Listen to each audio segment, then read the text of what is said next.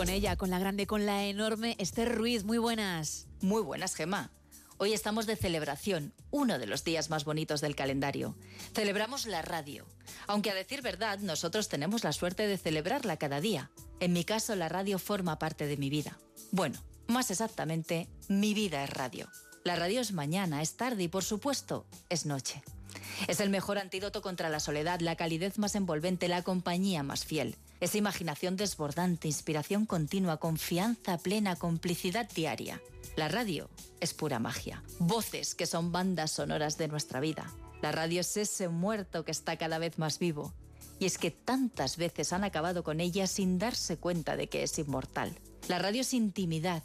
Es un vínculo sincero entre quien habla y quien escucha envueltos en una atmósfera fascinante de palabras, sintonías y silencios. Tres de cada cuatro españoles se informan, se entretienen, se divierten, se emocionan, incluso se enfadan cada día con la radio. Esa hermosa y centenaria señora que rebosa frescura y actualidad.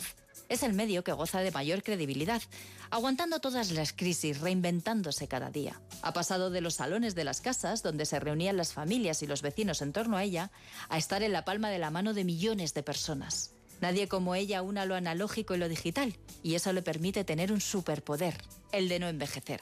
Ella simplemente cumple años.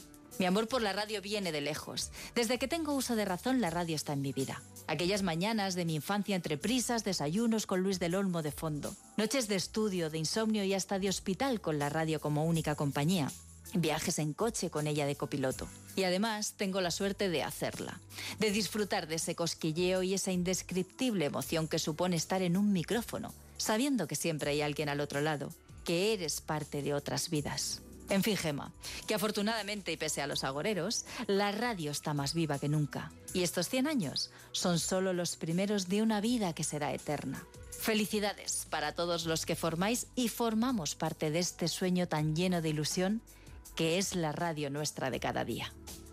Igualmente, Esther, felicidades.